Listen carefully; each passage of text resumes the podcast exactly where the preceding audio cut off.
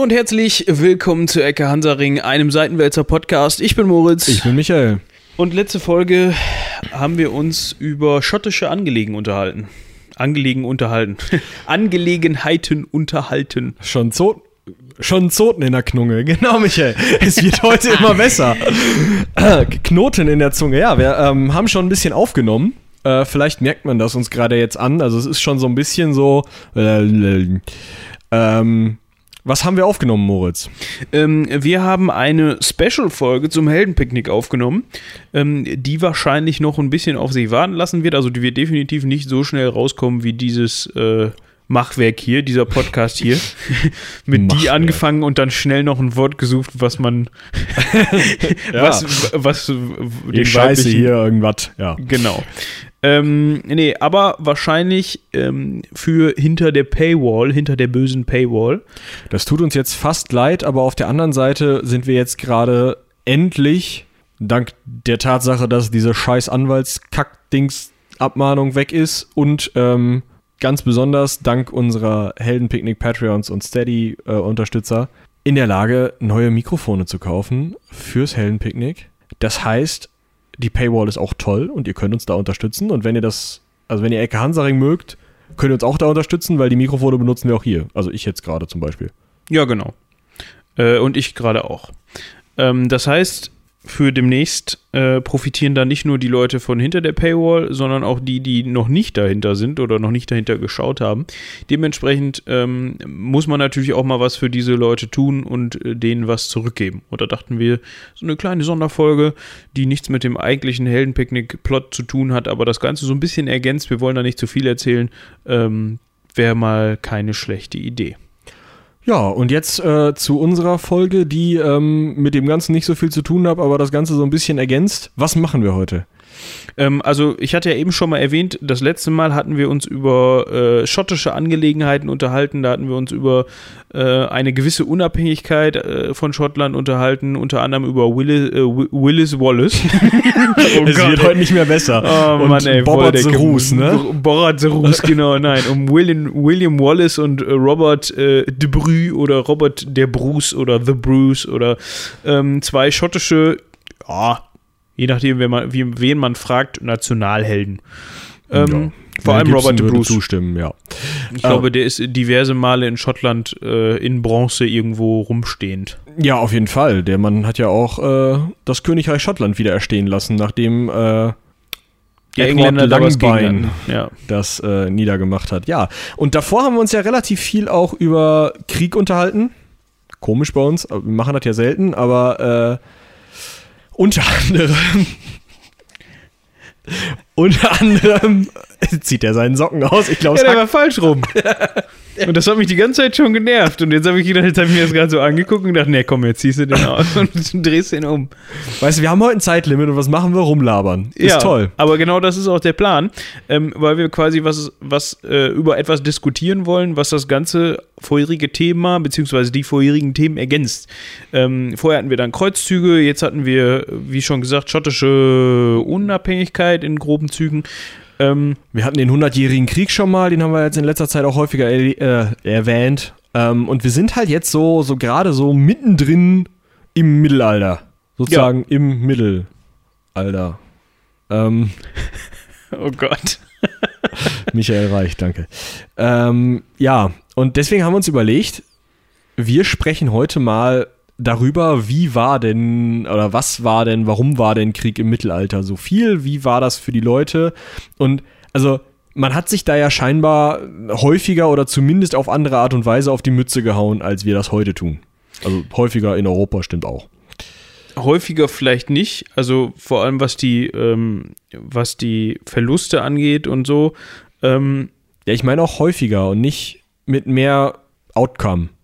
Wäre ein interessantes Thema. Weiß ich gar nicht, ob man sich häufiger auf die Mütze gehauen hat als, äh, als äh, heute. Also, also, ich hätte jetzt geschätzt, wenn du eine, eine, ähm, einen Graph sozusagen aufzeichnen würdest, wo du nur schaust, okay, es werden Kampfhandlungen aufgenommen und wieder beendet. Das bildet immer einen Punkt. Hm. Dass man dann also jetzt mal ab, unabhängig von offiziellen Friedensverträgen und so, weil davon haben wir ja heute auch nichts mehr. Das ist ja heute, äh, du bist da mal, irgendein so Parlament beschließt, dass offiziell der Krieg erklärt wird. Das ist ja meistens eher so ein, äh, wir machen aber so ein militärisches Eingreifen. Ähm, aber wenn man halt sagt, okay, wir haben halt wirklich Kampfhandlungen von mehr oder weniger regulären Truppen, ich meine, das ist im Mittelalter ja schon ein Problem aber äh, ich glaube ich, dass die sich häufiger auf die Mütze gehauen haben. Also es ist heute ja meistens so, dass wenn man jetzt in, in Deutschland oder, oder Großbritannien oder den USA oder so so einen Soldaten sieht, dann war der in ein bis zwei Kriegen. Und ich hätte jetzt gesagt, dass im Mittelalter der Ritter dann doch irgendwie so 15, 16 Kämpfe, Kriege mitmacht. Also nicht Feldzüge, das ist natürlich auch wieder so eine andere Sache, aber wenn man sich da mal irgendwo Scharmützel unter Nachbarn, sowas. Ja, so die kleinen Nickeligkeiten. Ja, hier mal einen Strauchdieb in die Flucht geschlagen und so. Ja, wenn man sich alleine anguckt, wie oft sich der Balduin hat gefangen nehmen lassen. Dazu muss er ja auch immer losgegangen sein. Welcher Balduin? Ich glaube, der dritte. War das ich der glaube alle. ähm, ja, und das war ja auch damals wesentlich, also gehört hier auch einfach zum, zum, vor allem, aber was heißt vor allem, nur auf männlicher Seite einfach zum, zum, zur Normalität. Ausbildung an den Waffen seit immer schon, wahrscheinlich sehr, sehr lange, wurden die jungen Männer und schon im, im Kindesalter an den Waffen ausgebildet. Vor allem, also nicht in den, in den niederen Ständen, aber vor allem im Adel. Ja, es ähm, war einfach auch ja nicht nur Privileg, sondern auch einfach Notwendigkeit des Adels, gerade eben im Mittelalter. Also ich glaube, im, äh, wenn man so in, in, ähm, an, in die Antike schaut, da gab es ja häufig so Milizsysteme, wo man sich dann freikaufen konnte von der ähm, von der Pflicht an der Waffe oder Leute bezahlen konnte, die dann für einen als Söldner gekämpft haben und so. Da war es vielleicht, wenn man genau wusste, okay, ich bin hier der Bill Gates meiner Zeit, muss ich das Kind nicht mehr an der Waffe ausbilden. Rein theoretisch, weil der ja im Zweifel meinen Reichtum erbt. Aber gerade eben im Mittelalter, wo wir ja einfach nicht mehr diese großen staatlichen Strukturen haben, sondern dieses Feudalsystem, wo du dann halt wirklich auf jeder Burg sitzt dann halt ein so ein Hoshi mit zwei, drei, vier, fünf äh, Leuten, die irgendwie noch was an der Waffe können und die er damit durchfüttert. Ähm, seinem Vogt und keine Ahnung, wer da gerade Zeit hat. Seinem Bruder wahrscheinlich. Und noch drei, vier Vasallen, ja, die, die mit zum Haushalt gehören oder so. Ja. Und also sitzen halt auf jeder Burg rum und also man kann, muss sich ja nicht jeden Kampf so äh, vorstellen, dass da 20.000 Leute sich aufgestellt haben, sondern gerade fürs frühe Mittelalter kann man eher mal so, selbst wenn die Schlachten von irgendwelchen Mönchen als Groß- und Riesenschlachten bezeichnet werden, mal so von 500 Leuten ausgehen, die sich da insgesamt aufs Mützlein gehauen haben. Ja, und jetzt ist die Frage so ein bisschen, mh, mm, man hört ja dann auch gerade in den Kreuzzügen, hatten wir eben schon angesprochen mit Balduin, immer mal wieder, dass jemand gefangen genommen worden ist. Wobei man heutzutage ja, ja einfach auch abhängig davon, dass heutzutage andere Waffen benutzt werden. Ja, ähm, lass dich mal von einer Cruise-Missile gefangen nehmen. Oder von einer, reicht ja von einer AK-47, lässt sie dich auch schwer gefangen nehmen. Ja, da sagst du halt vorher, nee, danke, oder also ich möchte hier nicht mitkämpfen. Ja, oder hast Glück, dass du nur einmal an einer Stelle getroffen wirst, wo du nicht direkt dabei weg bist, direkt. Also, ja. Das war im Mittelalter noch so ein bisschen anders. Ähm, Gerade vor allem auch, äh, es kam natürlich auch auf die Kampfhandlung an sich an, also unter welchem Stern die stand, aus welchem Grund die vor, vorgenommen worden ist, wer da gegeneinander gekämpft hat. Aber wenn es wirklich um Adel ging, der sich in irgendeiner Form gleichgestellt gegenüberstand, das heißt auch ähn einen ähnlichen Rang hatte, sich zum Adel gezählt hat, sich als Edelmann gezählt hat.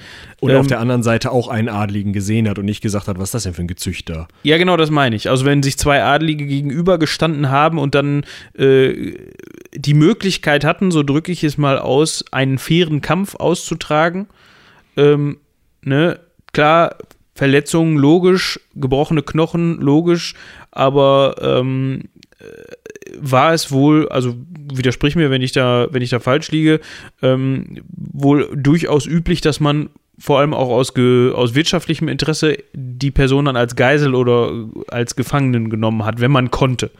Ja. Dass man dem nicht direkt die Rübe runtergehauen hat, sondern wenn er besiegt war, entwaffnet oder äh, so weit verletzt, dass er nicht mehr kämpfen konnte, dass man dann gesagt hat, komm, alles klar, ich bin der Sieger, der andere akzeptiert das in dem Moment auch, ich bin, du bist jetzt mein Gefangener und jetzt gibt es dann halt von deiner Familie ein Lösegeld im besten Fall. ja, oder es wird irgendwie Land ausgetauscht oder was auch immer, sondern ähm, wurden halt auch regelrechte Verträge geschlossen, um halt irgendwie solche Schulden abzugleichen irgendwie. Ähm, und das, also man sieht dieses, diese Art und Weise vorzugehen, weniger in den Kreuzzügen so krass, weil in den Kreuzzügen von beiden Seiten, aber gerade bei den, wie wir das ja auch schon besprochen haben, aus Europa kommenden Kreuzfahrern jetzt nicht unbedingt das Bewusstsein da war, dass auf der anderen Seite Menschen standen, die dieses gleiche Wertegefüge was ja auch nicht so war, aber dieses, auch dieses, zumindest in dem Bereich dieses Wertegefüge auch verstanden haben, dass sie gesagt haben, okay, wenn ich jemanden gefangen nehme, kann ich Lösegeld äh, dafür bekommen. Hm. Das waren halt, also im, im Blick der äh, gerade ins äh, in den Nahen Osten ziehenden Kreuzfahrer waren das ja eher äh, ja Kopfjäger, Wilden, wilde, wilde Trolle, haben wir ja schon drüber gesprochen. Ja. Ähm, die kleine ab, Kinder fressen. Ja, genau. Also auch auf der Seite, da wird dann sozusagen der Kampf wesentlich härter geführt worden sein. Wenn man sich aber anschaut, wie es zum Beispiel in Agincourt abgegangen ist, wo wir auch schon drüber gesprochen haben im Hundertjährigen Krieg.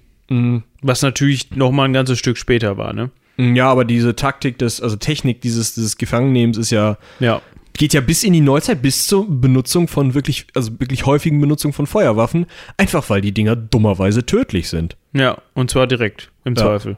Ja, und selbst wenn nicht, so ein Bauchschuss ist halt schade. Ja, also klar könnte man jetzt sagen, so ein Schwert oder so eine Axt oder so eine Lanze, die sind im Zweifel auch tödlich, aber da habe ich nochmal eine direktere Kontrolle drüber. Äh, und ich bin viel besser dagegen geschützt. Ich kann noch so eine kugelsichere Weste anziehen. Wenn mich die Kugel falsch trifft, dann bin ich weg. Ja. Ähm, oder so verletzt, dass ich vielleicht ausblute. Klar, das ist auch immer wieder beim, beim, beim Fechten mit Schwert und Schild passiert. Äh, aber erstens, geradezu in Zeiten von Argencourt, wo man ja auch schon wirklich auf Vollplatte gesetzt hat, ähm, kannst du auch, und das das, ich glaube, das ist vielen Leuten nicht klar, gehörte es auch durchaus dazu, sich mal treffen zu lassen, würde ich sagen. Also da war es einfach normal, dass du auch mal einen, Schwert, einen Schwertstreich ähm, abbekommen hast und den auch billigend in Kauf genommen hast, um dir dadurch vielleicht einen Vorteil zu verschaffen. Klar, der kann dir jetzt nicht überall dahin hauen, wo er gerne möchte, aber ähm, das finde ich eine relativ interessante Geschichte. Ähm, der Kampfstil, den wir in heutigen Filmen auch sehen, von mittelalterlichen Gefechten, ist ja, hat ja nichts mit dem zu tun, was wirklich gemacht worden ist, glaube ich, oder? Wenig. Also wenn man sich, also viele Sachen sind da ja einfach falsch dargestellt oder einfach man, man stellt sich das dann so vor und als, weiß ich nicht, Drehbuchautor sagt man, ja, und dann tänzeln sie umeinander rum. Ganz ehrlich, wenn ich so eine Vollplattenrüstung anhab, ich kann tänzeln, wenn ich das muss. Ja. Ja, das geht aber ich möchte möglichst wenig Energie auf diesen Gegner verwenden, weil da kommen noch 100. Und ich sehe halt auch nichts, weil mein ja, Helm im so Zweifel ein sehr, sehr eingeschränktes Gesichtsfeld ja. hat. Und ich finde das immer sehr augenöffnend. Es gibt ja heutzutage, äh, habe ich, äh, wird jetzt sogar wieder richtig beliebt. Was heißt beliebt? Habe ich in den letzten paar Jahren häufiger mal wieder von ge gehört, dass es wirklich Wettkämpfe gibt im, äh, im Fechten. Ja. Ähm, mit dem Schwert. Also nicht dieses Säbelfechten oder Degenfechten, was man sonst kennt, sondern wirklich mit dem Langschwert. Ja, mit Langschwert und Plattenrüstung. Ja. Und ähm, wenn man sich diese Kämpfe mal anguckt, die machen nicht groß irgendwelche Finden und Kontern und äh, Paraden und Figuren. Die nehmen das Schwert und dann kloppen die auf den drauf, bis der nicht mehr steht. Ich meine, da gibt es auch gern mal Leute, die einen Zahn verlieren und so. Das sind natürlich keine scharfen Waffen, das sind Schaukampfwaffen in dem Sinne. Aber das ist halt wie beim Boxen, wenn er einen abkriegt, kriegst du einen ab. Und wenn, also muss man sich wirklich mal eine Doku oder einen Live-Mitschnitt von angucken, von diesen, von diesen Kämpfen im Burhut oder wie man das dann nennt. Mm. Alter, Hätte ich keinen Bock drauf. nee. Nee, das, das stimmt. Aber also zu, zurück zu dieser, zu dieser Gefangennehmtechnik. Also neben der Tatsache, dass man das halt auch mal aushält, wenn man einen fängt. Und gerade halt auch so, so einfach viele Situationen es einfach gibt, wo man sich gefangen nehmen lassen kann und auch dann sollte, wenn man die Sache überleben möchte. Also wenn man zum Beispiel von Leuten umzingelt wird oder so, dann schmeißt du die Waffen halt eben hin, dann müssen sich deine Leute halt raushauen. Ähm, aber wir haben halt auch einfach diese, diese klare Taktik, diesen klaren Gedanken bei den Leuten, ich gehe nicht in diesen Krieg, um den Gegner auszumerzen, weil im Zweifel ist das wirklich dein Nachbar. Oder dein Verwandter im besten Fall noch. Genau, und du hast halt auch gar nicht unbedingt das Ziel, demjenigen, zu, äh, demjenigen so viele, also so viel Schaden zuzufügen, sondern du willst eigentlich nur deinen Standpunkt klar machen. Du willst halt sagen, immer, die Burg ist aber meine, du Nuss. Weißt du, so in der offenen Feldschlacht. In der Belagerungsschlacht ist es nochmal was anderes. Weil da die Verteidiger dann doch häufig ähm, zu unlauteren Mitteln gegriffen haben. Und die Belagerer genauso. Aber da kommen ja. wir gleich nochmal drauf zu sprechen. Das ja. finde ich ein interessantes Thema. Genau, aber also, was man sich halt deswegen habe ich vorhin schon Agincourt erwähnt. Was man sich halt anschauen muss, ist, dass eigentlich, also gerade auf der französischen Seite in Agincourt ja dieses Bewusstsein herrscht, okay, wir legen uns jetzt hier mit dem englischen Adel an und wir legen uns da so an, weil es waren ja, es ging ja um, um Besitzungen in der Normandie, ähm, wir legen uns da so an, wir legen uns ja mit unseren Nachbarn an und wir machen das so wie immer. Wir hauen uns ein bisschen und dann schmeißen wir halt die eine, weiß ich nicht, die, die, eine Herrschaft geht dann doch wieder an die über, weil wir das irgendwie als Lösegeld zahlen oder so. Aber in Wirklichkeit hauen wir uns da so ein bisschen auf den Kopf. Da werden zwar vielleicht drei, vier, fünf auf der Strecke bleiben, weil wir jetzt schon die scharfen Waffen auspacken. Aber das, also das primäre Ziel ist, die hohen Adligen gefangen zu nehmen und dadurch seine politischen Forderungen durchsetzen zu können oder halt einfach Geld zu verdienen. Und wenn mit dem, mit der Prämisse beide Seiten in den Kampf ziehen. Ja, obwohl das natürlich Agincourt natürlich auch nochmal so ein Sonderfall ist, weil da ging es. Da ist nur eine Seite mit der Prämisse in die Schlacht gezogen. Ja, erstmal schon erstmal beide, aber in Agincourt ging es ja eher, also ging es auch um äh, normannische Besitzungen, aber da ging es ja auch vor allem um die französische Krone, ja. auf die der englische König natürlich den Anspruch erhoben hat vorher, weil er äh, ich weiß nicht, ob er das in dem Fall dann war, das war ein Henry, glaube ich, ne? Ich habe das schon ja. wieder vergessen. Ähm, der, der dann da im Zweifel, äh, ich weiß nicht, ob er das auf William begründet hat, diese Geschichte oder so zurückreichen. Das haben wir in der 100-jährigen Kriegsfolge besprochen, warum der englische König in dem Fall dann den äh, meinte, das Recht auf den. Der, ähm, der Witz bei der Sache ist halt, sie sind da halt mit einer etwas anderen Prämisse reingegangen und gerade die Engländer hatten einfach auch eine Taktik, die nicht mehr auf dieses Gefangennehmen abzielte. Das muss man ganz klar sagen. Wenn du mit großen Kriegsbögen in Truppen reinschießt, das ist wie mit, dem, mit den Musketen, das sind tödliche Verletzungen, einfach weil das tief reingeht und ja, äh, aber äh, also dass man darf das glaube ich nicht falsch verstehen. Wenn man sich da gegenübergestanden hat mit in Rüstung und äh, dann war das schon Krieg. Ja, also das war jetzt nicht so nach dem Motto, oh, wir machen hier mal einen netten Schaukampf und der, der gewinnt, ist raus. Und da hat man auch billigend, glaube ich, in den meisten Fällen billigend in Kauf genommen, dass da einer bei Hops geht. Das ist zwar dann in dem Moment, ach, so gibt es halt kein Lösegeld, aber ich sage jetzt mal, die haben sich dafür nicht schuldig gefühlt. Ähm, die Franzosen haben ja auch mit Armbrüsten zurückgeschossen. In Agincourt war die Freveltat, dass man hinterher hingegangen ist und um den, den, den Ausfall äh, der französischen Reiterei, der stattfand, damit verhindern wollte, indem man hingegangen ist und die äh, ist auch so eine Zahl, die mit Vorsicht zu genießen ist, die einigen, einige hundert Gefangene des französischen Adels, die man gemacht hatte, dann hinzurichten. Ja, stimmt, das ist auch noch passiert. Ja, die Bögen sind ja auch noch mal so eine Sache. Ja, klar, also das war auch ein Punkt. Äh, schlammige, schlammiger Untergrund. Äh, der, die französische Reiterei war dadurch relativ wirkungslos. Äh, dazu diese Spieße und dann auch noch englische Langbögen. Obwohl das auch schon wieder, habe ich kürzlich noch was zu gesehen, äh, eine überholte Geschichte ist. Ähm, man sagt ja immer, dass diese englischen Kriegsbögen durch Platte, Platte durchschlagen konnten. Jein. Also die, das Ding ist ja, Rüstungsdesign, da könnten wir noch eine ganz gesonderte Folge zu machen, äh, ist ja nicht dafür gedacht, also du nimmst ja nicht deine Brustplatte, diese gerade türförmige Platte, die du da vor der Brust hast, und machst die so dick, dass der Pfeil da nicht durchkommt, sondern die sind nicht nur so gebogen, weil es einfach nicht so bequem ist, so eine Tür vor der Nase zu haben, sondern die sind auch so gebogen und das sind die ganzen Rüstungsteile, die sind rund, um eben Geschosse abzulenken. Das heißt, wenn der mit der vollen Wucht auf eine gerade Stelle kommt, kann so ein Kriegsbogen da bestimmt durchkommen. Das mag sein. Das Im, liegt halt, günstigen Fall, ja. Das liegt halt immer an der Dicke. Aber die Idee ist ja nicht, dass der da nicht durchkommt, sondern die Idee ist, dass er gar nicht dazu kommt, da durchkommen zu wollen, indem er einfach schräg aufschlägt und dann abgelenkt wird.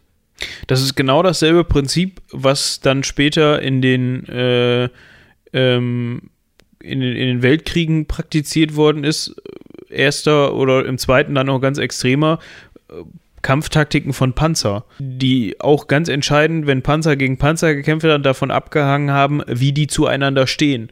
Also, dass man sich immer, äh, dass die Besatzung das Ding immer äh, mit der Wanne in einem bestimmten Winkel zum, zum Gegen Gegenpanzer hingestellt hat, äh, damit äh, im besten Fall die Kugel halt abprallt und nicht, also die, die Panzergranate abprallt und nicht die, die Panzerung durchbricht.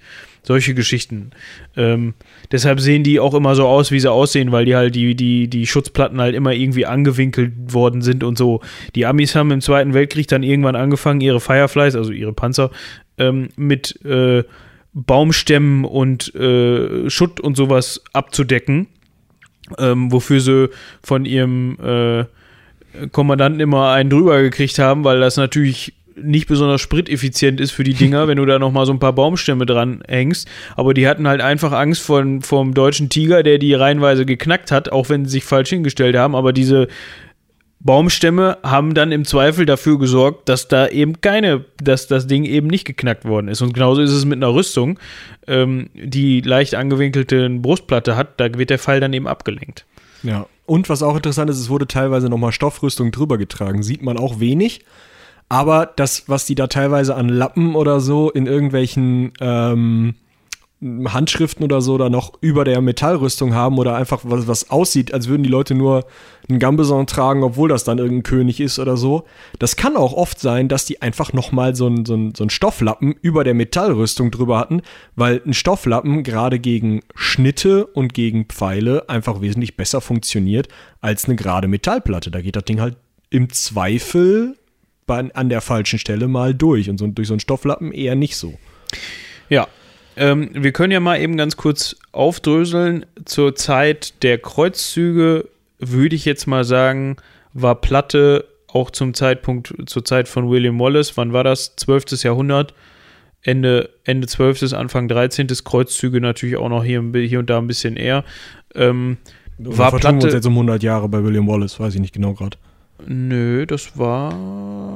1300 Keks, oder? Nee, 1200. 1100 Keks und 1200 Keks. Oder war das 1270, 1280 so den Dreh?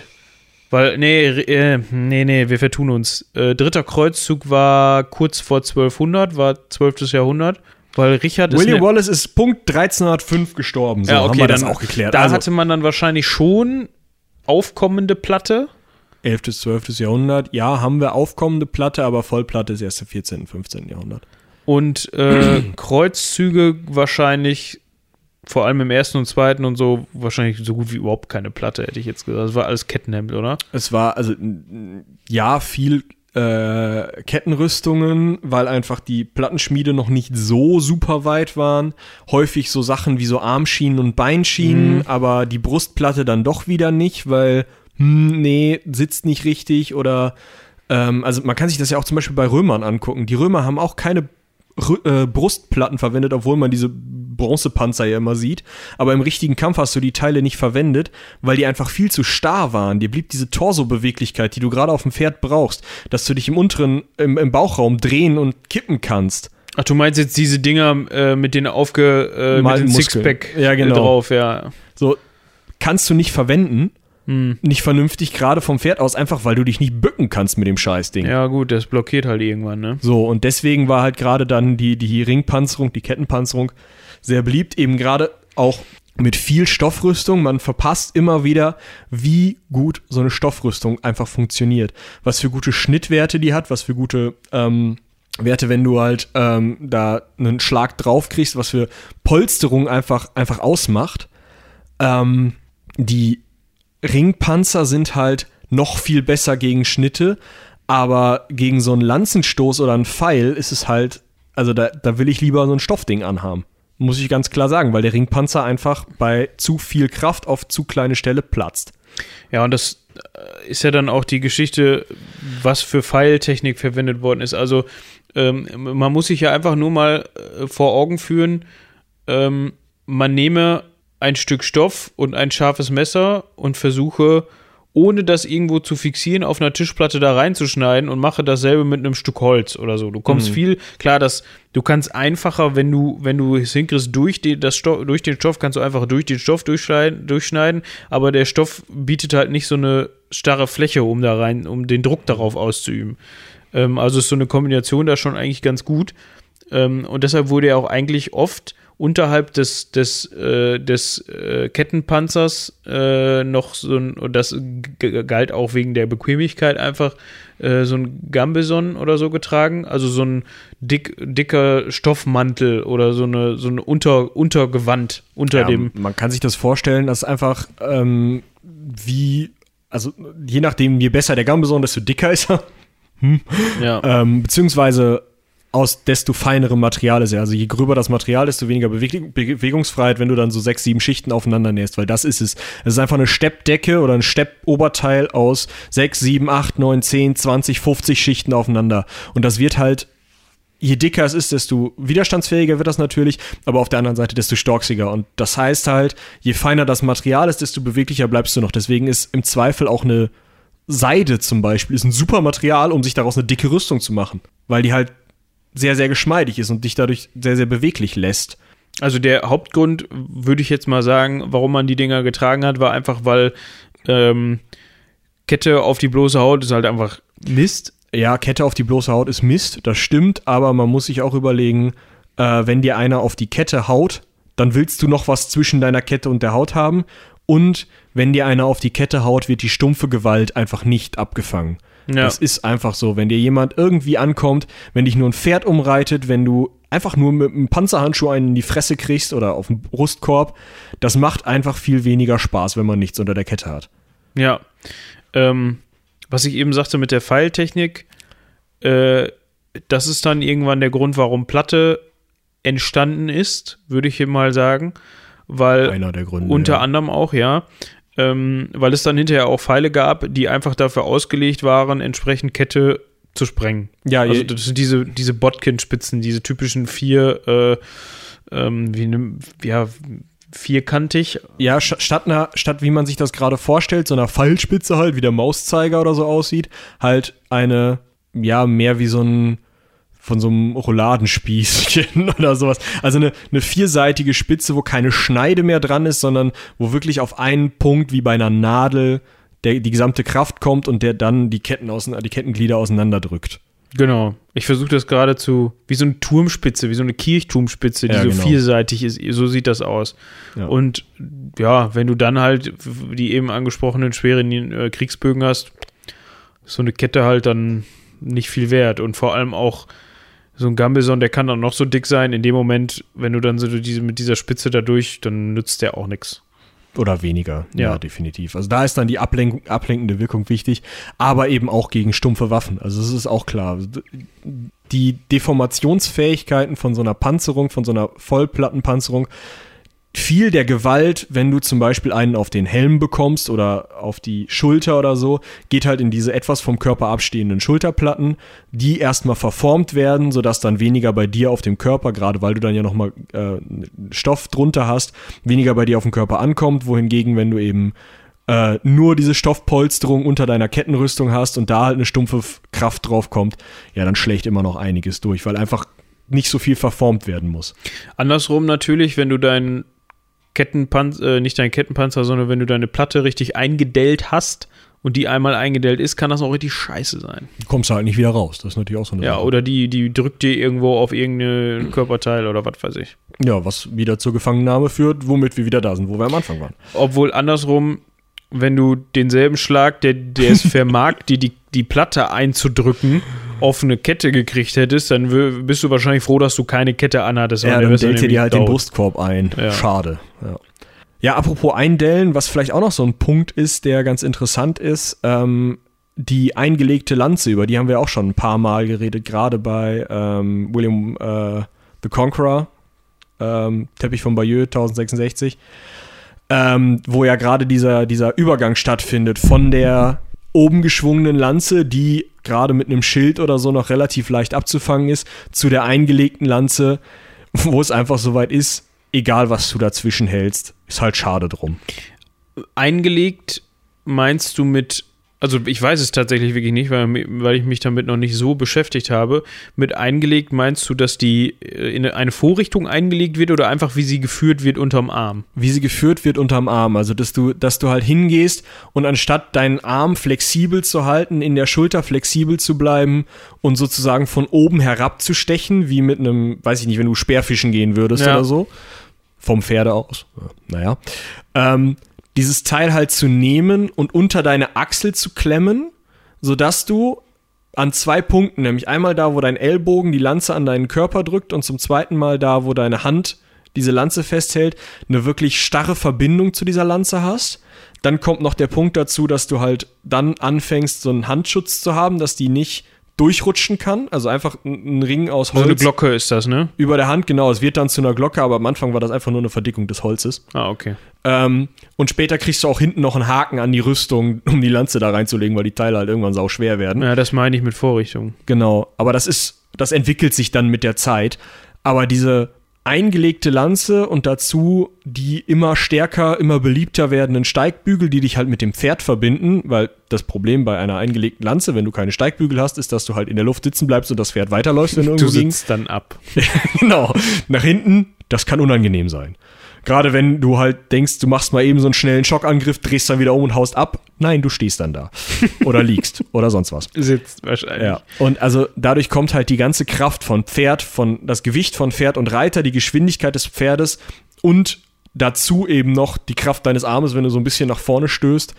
All das geht in den Gegner, wohingegen du ja dein, wenn du nur oben drauf haust, von oben drauf haust, hast du ja nur die Kraft deines Armes rein physikalisch.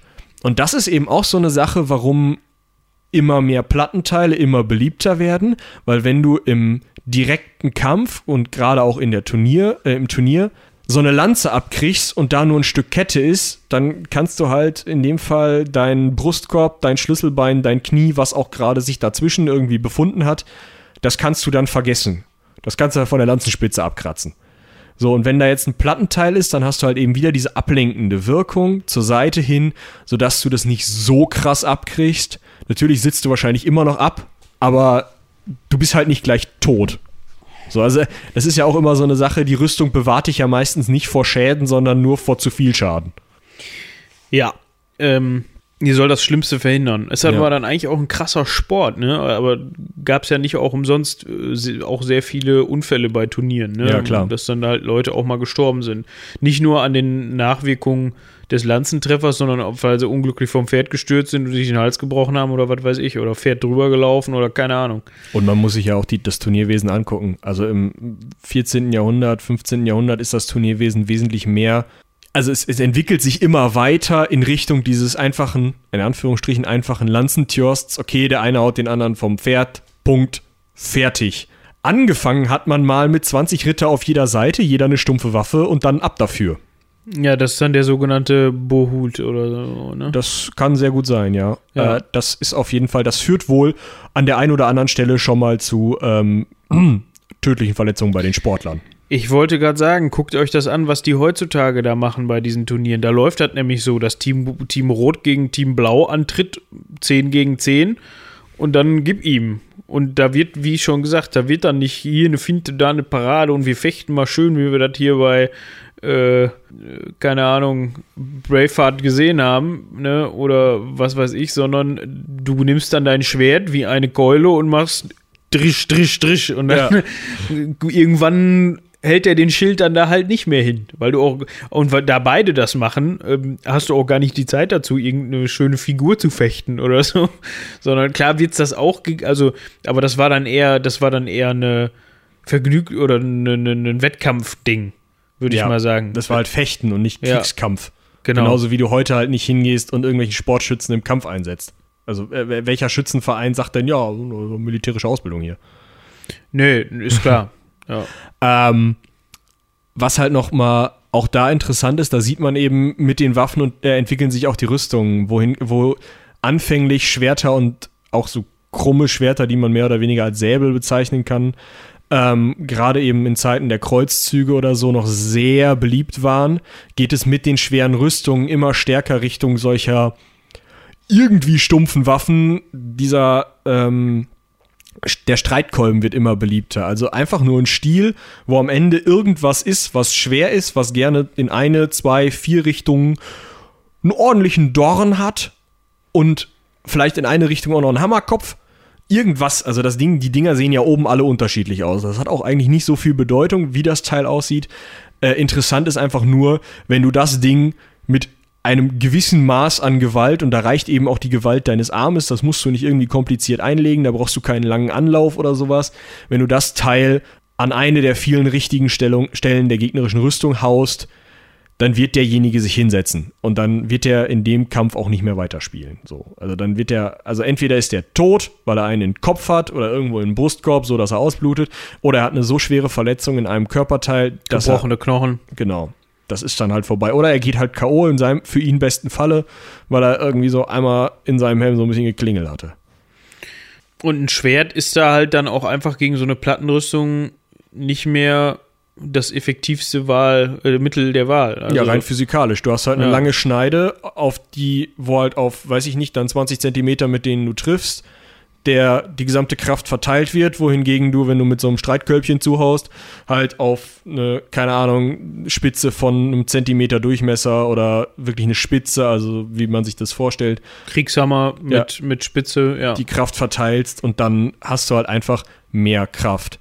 Und ein ähnliches, äh, also ähnlich kommen ja auch die Pikiniere auf.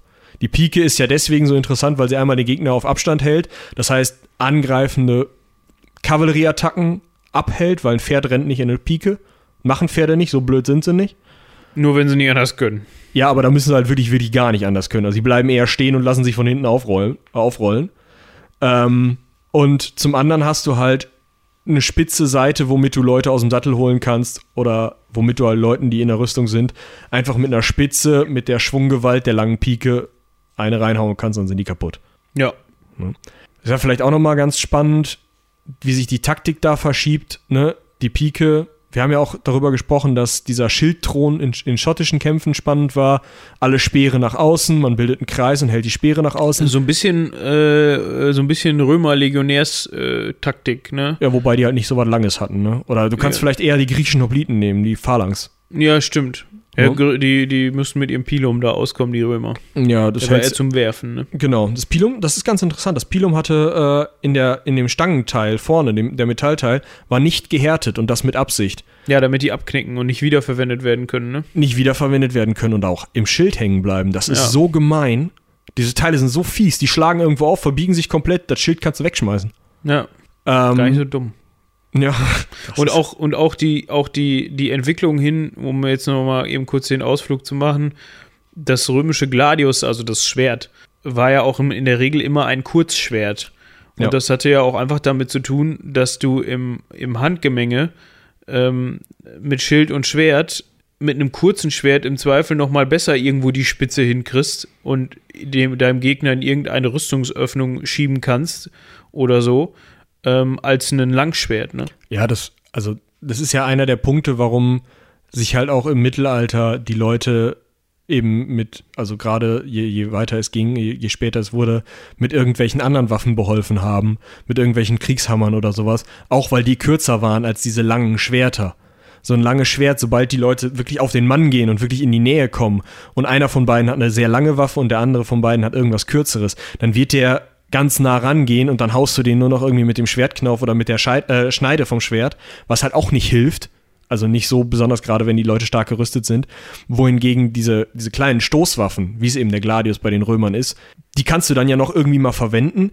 Und deswegen auch der Dolch übrigens. Deswegen ist der Dolch auch eine wichtige Seitenwaffe fürs ganz nahe Handgemenge. Einfach weil du das lange Schwert nicht mehr verwenden kannst. Und was auch wichtig ist, Stoßwaffen kriegst du im Zweifel durch ein Rüstungsteil durch. Die kannst du im Zweifel mit viel Gewalt oder mit einem guten Stoß durch ein Kettenteil durchschieben. Vielleicht auch mal, wenn du eine Panzerplatte richtig erwischt, vielleicht sogar da durchschieben, wenn die irgendwie sehr dünn ist, weil sie sehr stark irgendwie am Hals gebogen ist oder sowas. Mit einem Langschwert machst du das halt nicht.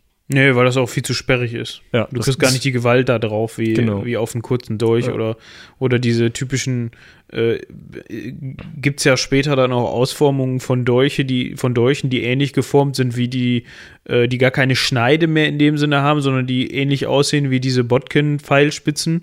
Genau. Ähm, die Wie ein einfach Kirchturm.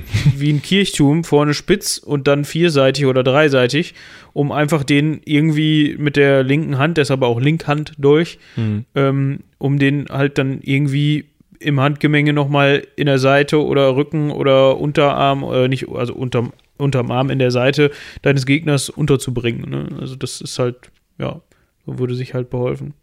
Was ich nochmal ganz interessant finde, wo wir vielleicht nochmal zum Abschluss mal eben darauf zu sprechen kommen könnten, äh, Belagerung. Ja, stimmt, das ist nochmal ein guter Punkt. Ich meine, wir machen ja jetzt eh hier nur so einen ganz weiten Abriss. Vielleicht kann ich mal an dieser Stelle noch einen Shoutout machen, was, was wir sonst selten machen, aber ähm, wenn ihr euch dafür interessiert, was solche Waffen können und ihr euch denkt, ja, so das Format irgendwie, einer erzählt mir das, ist mir lieber, als ich gucke mir eine ganze Doku an, wo irgendwie das ausprobiert wird und dann Spannungskurve erzeugt wird. Schaut euch mal den YouTube-Kanal Shadiversity an. Die haben, also der hat, ein Typ aus Australien, der das auf australischem Englisch, was schwierig sein kann, aber ähm, erklärt, der hat halt einfach ähm, sehr viel Ahnung von, von Waffen und kann euch halt wirklich teilweise erklären, was funktioniert wie und was bringt was und macht das halt Video für Video, was kann welche Waffe. Das ist ganz spannend. Und hat auch noch so einen Fantasy-Anteil, aber das seht ihr dann schon. Jetzt zur Belagerung. Wie belagere ich denn? Also ich habe jetzt hier, keine Ahnung, Burg Fischering vor Münster. Hätte ich gerne. Also entweder, also ich glaube, das spaltet sich so in zwei mögliche Arten. Entweder ich habe die Möglichkeit in Form von Gerät oder Manpower den Wall zu erklimmen, sei es mit, keine Ahnung, Belagerungstürmen, Ramböcken, um das Tor zu öffnen, langen Leitern, um Menschen in die Burg reinzubekommen, was natürlich immer schwierig ist, weil die Leute von den Mauern irgendwas runterschmeißen, runterkippen, runterschießen, keine Ahnung, wenn du oben rüberklettern willst, hauen sie dir auf den Kopf und solche Geschichten. Deshalb auch mit Manpower verbunden, weil das halt dann auch Da müssen genug Leute hoch. müssen genug Leute, ich, so ein bisschen Helmsklamm mäßig. ja. Ähm, oder ich habe einen langen Atem und lass keinen aus der Burg raus und warte, bis die in der Burg nichts mehr zu essen haben. Das Genau. sind so die beiden Szenarien, würde ich jetzt sagen. Also, was das Gerät und das Überwinden der Mauern angeht, gibt es auch einige Fehlinterpretationen. Zum einen glauben viele, glaube ich, mittlerweile, dass die Ultima Ratio dieser Tribok oder das Katapult sind. Katapulte wurden relativ selten verwendet, weil sie einfach ähm, zu sperrig sind, um sie die ganze Zeit mitzunehmen. Und wenn man schon mal dran ist, was zu bauen, kannst du auch besser gleich mal einen Tribok bauen, weil das Katapult längst nicht so stark ist und längst nicht so viel einfach Gewalt äh, Das hat einfach mit der Hebelwirkung zu Genau. tun. Ne? entwickelt. Und dann, aber wenn du halt schon einen Tribok baust, dann wirst du damit es nicht schaffen, die Mauer so umzuknüppeln, dass sie dann ähm, weg ist. Also du kannst dann nicht ebenerdig da reinlaufen, sondern dann wirst du dir immer noch eine Leiter schnappen müssen oder irgendeine Rampe oder irgendwas, um über den Schutthaufen drüber Eine zu kommen Bresche kannst du dir quasi. eine Bresche kannst du dir schlagen, wo du dann Ja. irgendwie hochklettern kannst, wo die, die Verteidigung dann nicht mehr so gedeckt sind vor deinen anderen Fernkämpfern, äh, wo du teilweise auch einfach nur die Zinnen von der Mauer klopfst, um dann halt da mit der Leiter dran zu kommen, weil wenn die Leute ihre Zinnen haben, dann können sie sich dahinter vor Pfeilen und sonstigem verstecken, sodass sie dann nur mal eben die Waffe raushalten müssen, wenn du an der Leiter oben bist. Interessanter an der Geschichte mit Triboken ist, glaube ich, zum einen der, ähm, der Punkt, dass du mit Brandgeschossen oder Feuer, ja. Richtig. Feuer in die Burg rein oder in die befestigte Stadt oder Burg reinfeuern kannst und ähm, zum einen somit äh, ganz stark demoralisieren kannst. Das ist dasselbe wie äh, nur in, in, in ur, urtümlicher Form ist dasselbe wie ein Bombenhagel. Ja. Ne? Wenn du, du we- weißt als Dude, der in dieser Burg sitzt, nicht, wo kommt jetzt die nächste, der nächste Felsbrocken, Steinbrocken runter. Ganz einfach aus dem Grund, weil die Leute, die das abgefeuert haben, wissen das auch nicht so genau. Ja, auf 10 Meter genau können sie es sagen, aber dann hört es halt auch auf. So. Ja, und du, und dementsprechend werden halt auch innerhalb der Burg Gebäude zerstört, in Brand gesteckt äh, und das demoralisiert halt auch, ne? Und was auch noch ein wichtiger Punkt ist, auch wieder ein Moralaspekt oder ein ein Zermürbungsaspekt. Du kriegst auf irgendeine Art und Weise Seuchen in diese, äh, in die Burgen rein. Also du kannst halt einfach hingehen und tote Tiere da reinfeuern. Klar, die Leute werden die wieder rausbefördern. Aber dann hast du ja zumindest schon mal ein paar Leute, die Kontakt mit einem halb verwesten toten Tier hatten. Das ist nicht gesund. Ähm, und eben moralisch, wenn mal jemand einen Ausfall geplant hat und draußen dann gefangen genommen oder getötet wurde, dann gehört es auch zu den Sitten der Belagerer, die schon mal zurückzuführen per Die- Luftpost. Toten in Ja. Ganz äh, am Stück oder in Einzelteilen ist dann die Frage, je nachdem. Wichtiger, um Mauern niederzuringen, ist, glaube ich, da eher die Unterminierung. Also ein Tunnelgraben, der abgestützt ist mit Holzpfeilern und dann unter, unter das, unten an das Fundament der Mauer rankommen. Entweder diesen Tunnel in Brand stecken, sodass das Fundament absackt und die Mauer irgendwie ins Fallen gerät und man dann wieder eine Bresche hat, über die man klettern kann, was einfacher ist, als eine Mauer zu erklimmen. Oder teilweise auch einfach wirklich händisch sich nur bis zum, zur, ähm, äh, zum Fundament vorgraben und dann das Fundament abgraben. Das gab es auch. Ähm, das ist so das, wo man eher mal wirklich die Mauer angegriffen hat. Aber meistens war es wirklich Zermürbung oder auch einfach Verrat. Das muss Ja. man auch sehen. Also wie oft Leute in der Burg bezahlt wurden und dann machst du mal die Tür auf oder keine Ahnung, ja, wie komme ich denn da rein? Ja, guck doch mal, hinten ist eine Kapelle, da kannst du irgendwie durchs Fenster rein. Solche Sachen. Ähm, ist ja auch ein, ein Punkt, der einfach häufig die Stadt zu Fall gebracht hat oder die Burg. Sieht man zum Beispiel, wenn man sich die Wiedertäufer hier in Münster anguckt oder die Täufer, wie man sie eigentlich nennen sollte. Ähm, die sind ja auch durch Verrat ist die Stadt dann gefallen am Ende. Ja.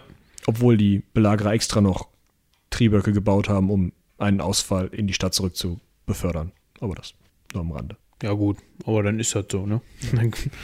ähm, ja, und dementsprechend natürlich dann auch eher die blutigere Art der Kriegsführung. Weil im Die Zweifel, Belagerung, ja. wenn ich irgendwie da kochendes Pech oder äh, im Zweifel nur kochendes Wasser oder was ich halt gerade zur Hand hat, Steine irgendwie runterschmeiße, dann ist mir das egal. Dann kriegt das irgendeiner ab und der ist dann tot.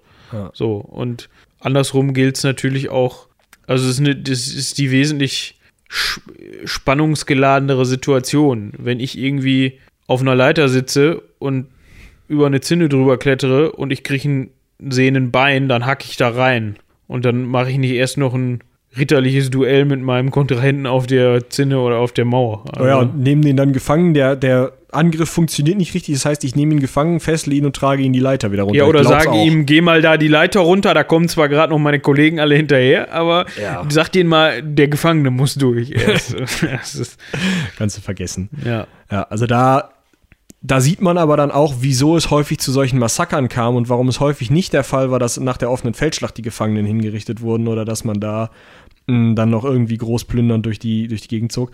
Einfach, wenn man sich überlegt, was das für eine Kriegsführung ist, wenn man da Tage, Wochen, Monate, teilweise Jahre vor dieser Burg war und man will jetzt verdammte Axt noch mal da rein. Die Anlieferung unter meiner Wohnung wird zugemacht. Das ist toll. Ah, interessant. Ähm, man will da jetzt unbedingt rein und ähm, die lassen einen ja nicht, die Säcke. nee. Da hat man da ja auch irgendwie so ein begründetes Interesse, da mal ein bisschen mehr äh, Gewalt walten zu lassen, besonders wenn sie dann irgendwie deinem Cousin noch kochendes Wasser auf den Kopf gekippt haben. Oder heißen Sand ist auch eine ganz fiese Nummer. Einfach Oder- Sand gekocht. König Richard mit dem Pfeil getroffen haben. So ist er übrigens gestorben. In Aquitanien.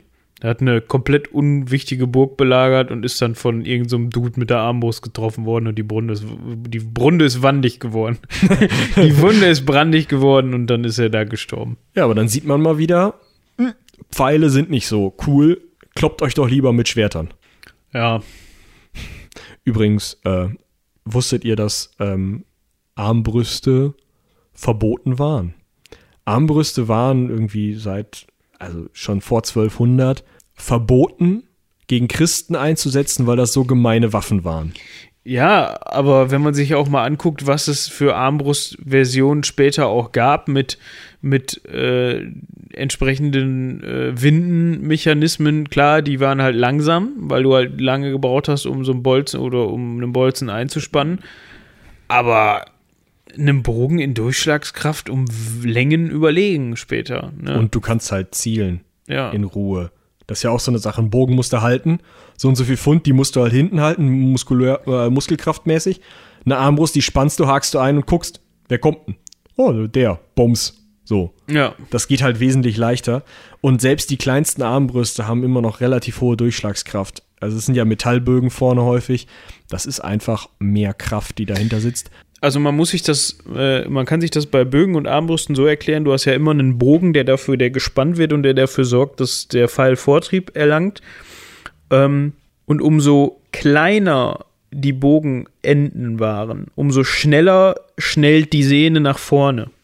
Das ist jetzt nicht unbedingt gleichzusetzen damit, dass jetzt ein guten Langbogen war oft größer als derjenige, der ihn abgefeuert hat. Ein englischer Kriegslangbogen oder genauso groß, 1,80 oder 1,70 oder wie groß die Dinger waren. Ähm, die hatten auch schon Bums, aber die haben das dadurch aufgebaut, dass, ähm, dass die äh, eben so viel, äh, die so dick waren. Also dass, der, dass die Wurfarme des Bogens entsprechend eine Stärke gehabt haben und daher die, die Kraft gekommen ist. Es heißt nicht unbedingt, äh, oftmals ist die Pfeilgeschwindigkeit, die man erreicht mit so einem kleinen Reiterbogen, schneller als aus einem großen Langbogen abgeschossen. Das muss nicht unbedingt heißen, nur weil der Pfeil schneller fliegt, dass er dann äh, weiter fliegt. Aber die, für die Durchschlagskraft, vor allem auf den ersten Metern, ist das natürlich verheerender, wenn dich mhm. wenn innerhalb von zehn Metern so ein Ding trifft, was fast äh, vertikal abgefeuert wird. No. Ja, äh, sollen wir mal zusammenfassen? Was können wir zusammenfassen? Ähm, über das ganze Mittelalter hinweg war das Gefangennehmen von Christen unter Christen relativ beliebt und man hat die Leute gerne gegen Geld wieder ausgetauscht. Ja. Ähm, Gerade in der offenen Feldschlacht, zu der es gar nicht so oft kam, wie man dachte, sondern eher halt eben so Rückzugsgefechte, Scharmützel ja. und schon mal eine Belagerung, die der wohl fieseste Kampf war, den man zu der Zeit fechten konnte. Ähm, und wo es dann halt auch wirklich ans Eingemachte ging. Ja. Ja. Ich glaube, das ist eine ganz gute Ergänzung nochmal zu ähm, den vorherigen Themen, mhm. dass man sich mal so ein bisschen vorstellen kann, wenn man da gehört hat, okay, der eine hat dem anderen auf den Kopf gehauen. Wie hat der dem denn auf den Kopf gehauen und was muss man sich darunter vorstellen? Also. Ich glaube, also, wenn ihr Interesse an so Waffentechnik und solchen Sachen habt, ähm, können wir da gerne auch mehr drüber reden. Dann müsst ihr uns mal eine E-Mail schreiben an ähm, auf die Mütze at seitenwälzer.de. Das ist schön. Ähm, und dann machen wir das gerne noch ein bisschen mehr. Ich äh, habe halt unter anderem zu Ringpanzern auch schon mal gearbeitet, archäologisch. Dementsprechend kann ich da auch einiges mehr zu sagen. Wir haben das jetzt aber mal relativ kurz abgerissen, auch vielleicht einfach mal, um das Thema ein bisschen vorzufühlen.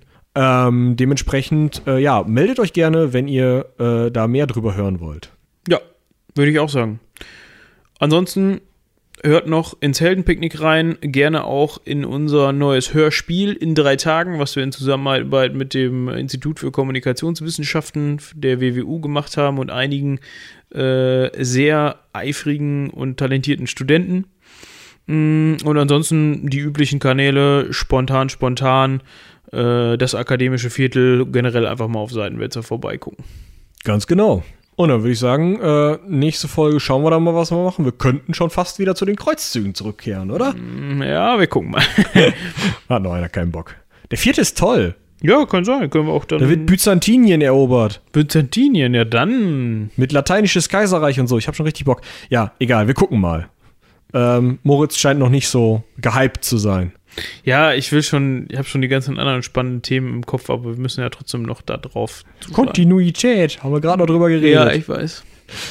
Gut, wir bedanken uns wie immer vielmals fürs Zuhören diese Woche. Ähm, schaltet auch nächste Woche wieder ein. Nicht einschalten. Ja, auf YouTube kann man auch einschalten, da sieht man noch nicht so viel. Äh, hauptsächlich geht es ja ums Zuhören.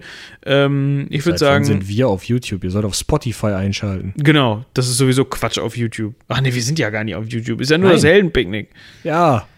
Spotify, dieser äh, iTunes. iTunes. Lass uns doch mal ein Like bei iTunes da. Vielleicht wäre das doch mal was. Könnt ihr mal machen, finde ich. Auf allen Plattformen einfach. Ich glaube, du kannst bei Spotify nicht liken. Nee.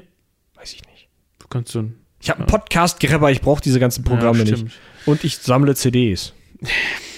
Gut, ich sehe es. ähm, haut rein, bis zum nächsten Mal. Bis dahin. Tschüss.